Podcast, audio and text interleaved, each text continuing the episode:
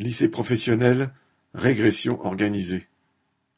Avant même l'appel interprofessionnel, un appel à la grève avait été lancé dans l'éducation nationale, car le gouvernement s'apprête à démanteler la filière professionnelle, déjà bien attaquée par des réformes précédentes.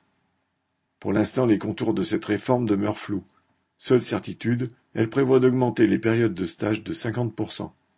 En bac pro, les élèves auraient 33 semaines de stage au lieu de 22 aujourd'hui. Mais la volonté du gouvernement est de placer l'enseignement professionnel sous la coupe des patrons, plus compétents d'après lui pour former la jeunesse. Cela revient, en fait, à leur livrer de la main-d'œuvre gratuite. Les lycées professionnels accueillent des élèves d'origine populaire qui, pour bien des raisons, par choix ou souvent par défaut, ne sont pas orientés vers les lycées généraux et technologiques.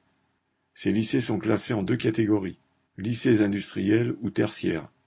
Dans les années 1970, sous l'influence du mouvement de 1968, ces lycées avaient une exigence donner aux futurs jeunes ouvriers ou employés une culture générale de qualité.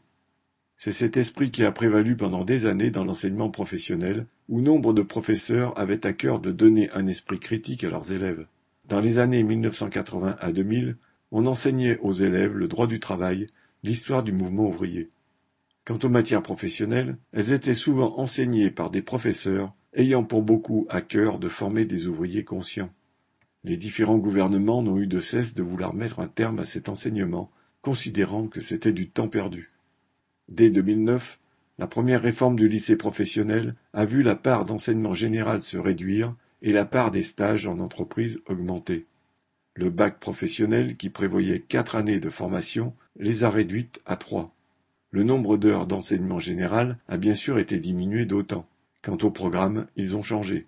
Il n'était plus question d'enseigner le droit des travailleurs, les luttes sociales, l'histoire des sociétés.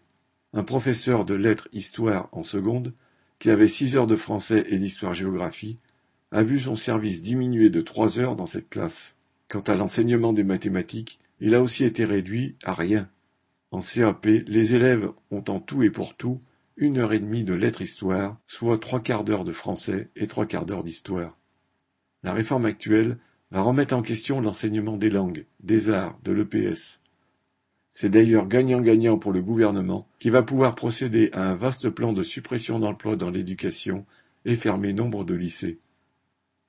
Cinq lycées parisiens sont ainsi menacés de fermeture dès la rentrée prochaine, les formations ne correspondant plus aux souhaits patronaux.